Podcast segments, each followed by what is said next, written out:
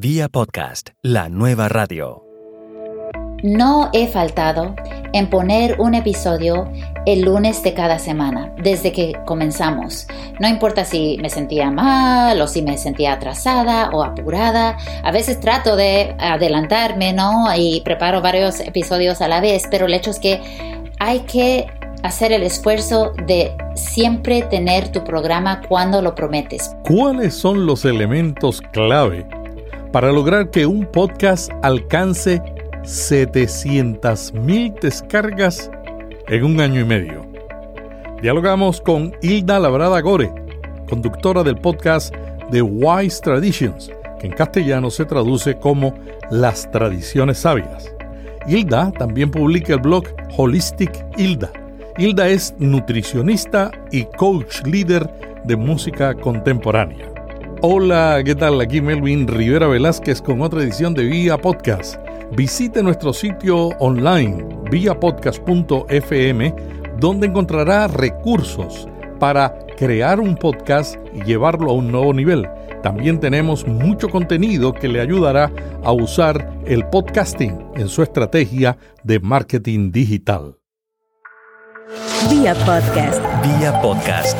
Vía podcast es la nueva radio. Hoy en el programa de Vía Podcast nos acompaña una persona que es mi inspiración para mi próximo podcast. Hilda Labrada Gore, del podcast en inglés se llama Wise Traditions, que en español se traduce como tradiciones sabias o sabias tradiciones. Bienvenida, Hilda. Muchísimas gracias, Melvin. Es un placer estar contigo. Hilda, ¿de qué trata tu podcast? Se trata de la nutrición, de la comida natural y sana más que nada para el bienestar.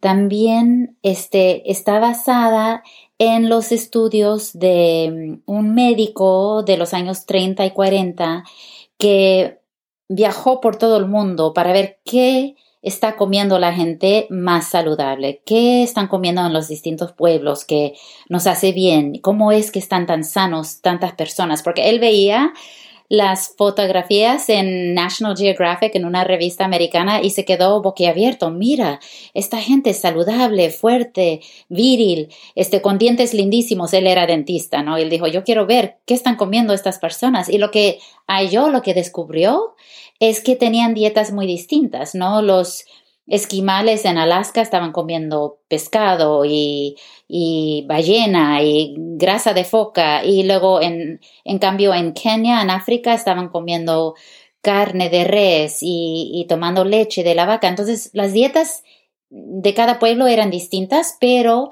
el énfasis era en esa comida natural, porque cuando él observó, él documentó, Melvin, los detalles de estos pueblos y notó que los que habían cambiado su dieta a una dieta, entre comillas, más moderna, comida más procesada, harina blanca y todo eso, que padecían de más enfermedades y problemas. Los mismos, las mismas comunidades indígenas cambiaron si cambiaron su dieta. Entonces él empezó a tomar nota y en eso está basado todo lo que está en mi podcast.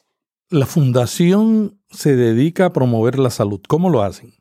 Bueno, este, más que nada lo hacen mediante su sitio de red, este, que está nombrado por ese médico que mencioné, Weston A. Price. Se llama westonaprice.org, si lo quieren buscar en la red. Y también mediante el podcast. Francamente, si te puedo hablar abiertamente, yo este, soy miembro de esta fundación, me fascina el énfasis en comida natural y recibía como un periodiquito que mandan a, a todos los miembros cuatro veces al año. Yo lo recibía, pero yo me quedaba como que era demasiada información para mí, yo no podía este, aplicarla a mi vida, se me hacía un poco muy científico, francamente, así que un nivel muy intelectual y dije, ¿cómo es que esta información la podríamos hacer más sencilla para que todo el pueblo pueda captarla y aplicarla a la vida. Entonces, este, yo me acerqué a ellos y les, les dije, esta información es, es tremenda, ¿por qué no me permiten hacer un programa de poddifusión? Y, y estaban de acuerdo. Entonces, ese, este programa ahora, Melvin, te cuento, que está este, enganchando mucha gente y estoy contentísima porque esa era la meta, ¿no? ¿Cuántas descargas tienen desde el 2016 cuando comenzaron? Sí, se lanzó en 2016 y hasta la fecha tenemos 700 mil descargas. ¡Wow! ¿En cuántos meses? Un año y medio, ¿no? Sí, es año y medio. Pero lo más bonito y, las cifras que me, me, encantan más todavía son el hecho de que cada mes hay más oyentes. Entonces, no es tanto que gran cantidad y son los mismos, digamos, cinco mil personas escuchando los programas, sino que vamos agarrando más público, más oyentes. ¿Tenías experiencia en radio o algo así antes de comenzar el no, podcast? Te cuento la verdad, es que jamás había escuchado un programa cuando lancé mi programa. Lo que sí tenía era mm, experiencia con comunicaciones. Soy la directora de comunicación de un grupo de ejercicio que se llama Cuerpo y Alma, Body and Soul. Entonces yo ya sabía, me, me, encantaba escribir y claro, obviamente me gusta hablar también, así que simplemente tomé esa experiencia y la apliqué, la, puse en práctica con poddifusión. Pero no, no sabía nada. Compré un libro, el libro de John Lee Dumas, que creo que se llama Launch Podcast o algo así, y empecé a estudiarlo. Cuando me dijeron que sí, en la fundación sí queremos este programa, me puse las pilas, como dicen en México, y me puse a estudiar cómo se hace y así, así comencé. ¿Cuál ha sido la clave para lograr una audiencia tan grande. Por supuesto, yo entiendo que es una fundación que ya tiene una audiencia, pero yo he visto también organizaciones con un gran nombre que producen un podcast y no tienen mucho impacto.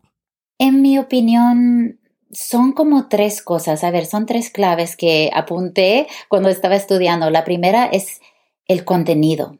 Eso es lo más importante porque me han dicho, por ejemplo, digamos que están estrenando una nueva película en este un lugarcito ahí a la vuelta de tu casa, ¿no? Entonces, si tú vas y te encanta, le vas a decir a todos tus amigos, vengan a ver esta película, es buenísima, ¿no? En cambio, si la película es mala, no le vas a decir a nadie, no va a correr la voz y ahí se acaba. Aunque Hollywood, en Hollywood estén promoviendo mucho la película, todo el mundo se va a enterar inmediatamente de que no sirve, ¿verdad? Entonces el contenido es lo más crítico. Y francamente, yo sí soy entrenadora de salud, pero yo sabía que yo no tenía todo el conocimiento. Entonces cuando yo me acerqué a la fundación, yo les dije, yo quiero entrevistar a los expertos de salud que ustedes ya conocen y entonces fue así que empecé con el contenido a un alto nivel. Tenía que ser bueno el, contenido.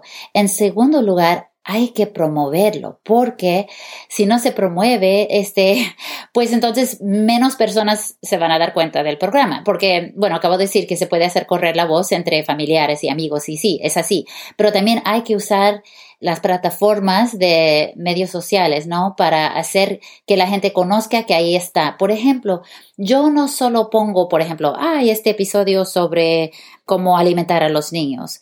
Si yo, este, no simplemente pongo, ay, tengo este programa, que todos vengan a escucharlo, sino que yo contesto y me engancho en comunidades que ya están establecidas. Entonces, si yo veo que alguien dice, ay, este, mi hijo no quiere comer, este, la sopita que le ofrezco, ¿qué hago? Entonces yo le digo, ay, en episodio 53 eh, hablamos de eso. Digo, no me pongo pesada, siempre promoviendo, ¿no? Pero trato de enganchar al público y promover.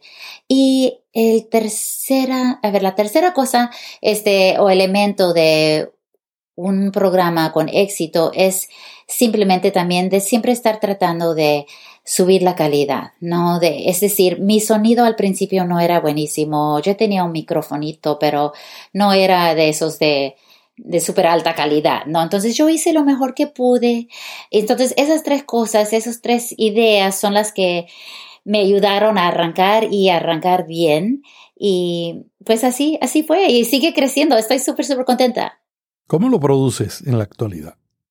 Bueno, este, si tus oyentes tienen interés en, lo técnico, eh, te voy a decir que al principio yo usé un programa que se llama Audio Hijack, que era, qué sé yo, baratito, lo compré en la red y tenía un micrófono, como te digo, común y corriente, de Rode, algo así, pero no era de alto nivel. Y grababa mis entrevistas, usaba Skype para hacer las que no se hacían en persona y luego este lo editaba Ah, como Dios me dio a entender, usando un programa que se llama Fission, que está ligado con Audio Hijack. Pero ahora, con el tiempo y un ganchito, como dice mi mamá, he ido mejorando la calidad del sonido de mi programa mediante nuevos programas de software y mejor equipo. Ahora yo uso Audacity para grabar y también para editar uso Audacity y es, es facilito para mí. Tengo otros programas en mente que quiero comprar más adelante, pero por el momento estoy usando eso. Y también me ha ayudado mucho la comunidad de otros que están en este campo de podifusión. Yo estoy en un grupo que se llama un Meetup Group que se reúne una vez al mes de otras personas que hacen esto y ahí me han dado ideas y apoyo. Yo tengo un amigo que tiene un un servicio que ofrece a través de su grupo que se llama Podcast Village de editar y producir y programar y promover, perdón, podcasts. Entonces yo me he ligado con ellos y de vez en cuando me permiten usar su estudio, que es una gran ayuda. Entonces, para dar aliento al oyente que quiere comenzar con su programa y no haya cómo arrancar, yo diría que deberían de buscar una comunidad cerca de donde viven ellos para tener ese apoyo, para poder pedir consejos y aprender de los que ya han avanzado un poquito.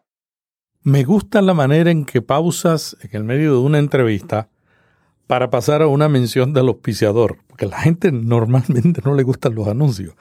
¿Qué reacción han tenido tus oyentes al escuchar anuncios en el podcast?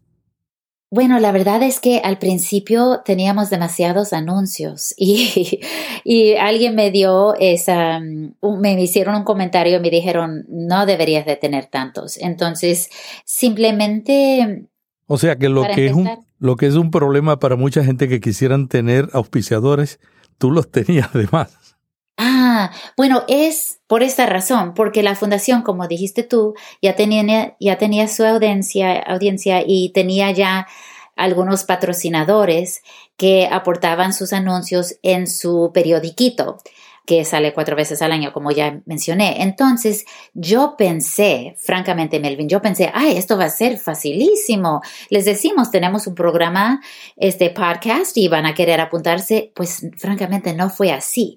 Así que, lo que hicimos era que al principio dijimos que estaba patrocinado el programa por Weston A. Price Foundation, que es cierto, pero ellos querían que se apuntaran más y simplemente tratamos de mandarles correos electrónicos a los grupos que ya estaban apoyando el trabajo de la fundación y así. Pero en fin, no es fácil, yo creo, este siempre encontrar patrocinadores para el programa, pero se puede hacer poco a poco también a través de la comunidad que ya mencioné. Es decir, si uno encuentra a una comunidad de podcasters, entonces con ellos pueden ir viendo quiénes son los que tienen interés en podcast, a qué grupo puedo recurrir para buscar a alguien que pueda patrocinar mi programa, pero también buscando comunidades dentro del el tema del podcast, es decir, como el mío tiene que ver con salud. Hace poco yo fui a una conferencia de paleo, que es una dieta especial ancestral, como hace saber, y fui con el propósito de aprender y entrevistar a unos participantes y, speakers del programa, pero también fui a hablar con todos los que estaban ahí con sus productos que estaban vendiendo y promoviendo y me acerqué a cada uno y les dije, oigan, tengo este programa para ver quiénes tendrían interés en, participar en el programa como auspiciadores. Entonces, así tenía que ir buscándolos. Pero yo creo que lo primero, eso viene segundo. Lo primero es tratar de buscar y hacer un programa que tiene un contenido fuerte y que puede ayudar al público. Entonces, eso es lo primero. Y después se promueve y se encuentran los auspiciadores. Hilda, me gusta cómo haces las entrevistas. ¿Cómo te preparas para una entrevista? Ay, Melvin, tengo que confesar que lo hago, pero a duras penas. No, no tengo mucho tiempo. Yo tengo cuatro hijos, tengo varios otros trabajos. Yo canto en una iglesia, doy liderazgo con un conjunto, estoy en el cuerpo y alma, como te digo, como directora de comunicaciones, así que no tengo mucho tiempo. Yo quisiera más adelante emplear a varias personas para que me den una mano con eso, porque yo sé que los que hacen podcasting como NPR o WNYC, esos grupos tienen todo un equipo, ¿no? Que están trabajando con ellos para prepararlos y decirles, hagan estas preguntas a los que están haciendo las preguntas. Pero en fin, yo solita hago lo mejor que puedo. Yo, este, mira, miro los sitios de red de los invitados y voy preparándome lo mejor que puedo. Pero francamente, yo creo que cada individuo debe hacerlo como Dios les da a entender. Es decir, si una persona le gusta tener todo escrito y todo organizado, pues que lo hagan, que apunten de antemano todas las preguntas que van a hacer y eso. Pero yo lo hago más al estilo natural, viendo a grandes rasgos lo que van a, el tema que vamos a tratar ese día y luego empiezo como si estuviera conversando con el invitado en un, en un restaurante aquí a la vuelta, ¿no? No, no, no me preparo demasiado y a veces nada más dejo que la conversación fluye naturalmente. Sin embargo, se nota que escuchas lo que la gente está diciendo, porque tienes un arte natural para hacer preguntas que cualquiera pensaría que te has preparado por horas y horas y horas. Así que felicitaciones. Ay, gracias, mil gracias. Sí, eso es clave, yo creo. Tienes que escuchar para saber qué vas a preguntar. Si, si te pones a pensar en otra cosa, no, pierdes el hilo, ¿no? Hay que, hay que seguir el hilo de la conversación. Pero gracias, Melvin. ¿Qué le recomendarías a alguien que va a comenzar un podcast? Yo diría que no deberían de pasar demasiado tiempo enredándose con detalles de que, ay, cómo debería de ser el arte o mi título o, o no tengo este bien planeado todo esto. Mira, yo tengo una amiga pastora que dice, si lo vas a hacer, hazlo mal. Y, lo que quiere hacer entender por eso es simplemente hazlo, no te preocupes demasiado porque ya se sabe que los primeros episodios van a salir más o menos, no van a salir perfectos, pero el hecho es que arranques un carro que quiere arrancar, tiene que arrancar antes de marchar para adelante, ¿no? Entonces no puedes estar esperando, estudiando y mirando el mapa si estás en tu carrito para seguir esa ilustración. Hay que simplemente arrancar y darle. Sí, busca una comunidad para que te apoyen, pero no te tardes porque el campo se está poniendo medio llenito. Yo veo que a cada rato hay otro podcast que está saliendo, pero no se descorazonen porque cada individuo tiene su voz, tiene su mensaje y tiene algo que aportar. ¿Cómo ves el podcasting hispano en Estados Unidos, lo que puedes percibir desde tu punto en Washington, D.C.? Bueno, yo siempre estoy viendo lo de Apple Podcasts o iTunes, entonces yo miro ahí a ver qué está lanzándose, qué programas están cogiendo más público y eso. Y yo creo que hay mucho lugar para este podcast en español. Hacen falta. Ahora, yo sé que están en iVox y todo eso, pero yo creo que hay un gran público que quiere oír podcast en español. Y así que te doy aliento a ti, Melvin. Sigue adelante con esto y tus otros programas. Me encanta lo que vas a lanzar sobre la nutrición en español porque es súper necesario y yo creo que vas a tener una gran audiencia. Finalmente, ¿qué otra cosa tú le recomendarías a una persona que ha intentado todo para lograr una alta audiencia, no tiene recursos para invertir y quiere alcanzar la mitad de lo que tú has logrado en audiencia? Bueno, yo creo que una clave de mi éxito ha sido que sigo adelante, pero no estoy pensando, ay, quiero llegar a un millón, ah, sí quiero llegar a un millón de, de, audiencia, pero este, lo que yo hago es que hago lo que se tiene que hacer un paso a la vez.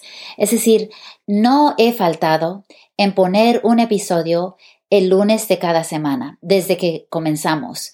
No importa si me sentía mal o si me sentía atrasada o apurada. A veces trato de adelantarme, ¿no? Y preparo varios episodios a la vez, pero el hecho es que hay que hacer el esfuerzo de siempre tener tu programa cuando lo prometes, porque eso te ayuda como nada más, porque van a saber, siempre los lunes yo puedo contar con Hilda, va a salir otro otro episodio. Entonces eso, eso es lo más crítico, yo creo que no tiene que seguir, así como por ejemplo un jugador de baloncesto, él está ahí lunes, martes, miércoles, jueves y viernes practicando, practicando, practicando, él no, no para simplemente porque se siente, ah, la semana pasada no me fue bien, me siento mal, me voy a quedar en cama esta noche, no, él sigue ahí, hay que seguir yendo a la, a la cancha, ya sea de tenis o de, de baloncesto, lo que sea, hay que seguir con lo de podcasting, pero ser muy consistente porque esa es la clave para el éxito. ¿Algo más que quisieras añadir al cerrar la entrevista? Bueno, simplemente que te agradezco a ti porque yo creo que tú has tenido, tú has tenido un gran impacto en la comunidad de podifusión, tanto en Facebook, en todas las áreas donde yo te veo este, de lejos, quiero conocerte en persona algún día, pero así que mil gracias a ti y lo que tú has aportado a esta comunidad y también a tus oyentes, porque yo sé que va a correr la voz de que hay una gran oportunidad en poddifusión de alzar la voz y tener un impacto en la comunidad latina, ya sea en Estados Unidos o en otras partes del mundo. Y quiero nada más darles a todos aliento que sigan adelante, que, arranquen y, y que tengan buena suerte. Muchas gracias, Hilda. Vía podcast. Vía podcast. Vía podcast es la nueva radio.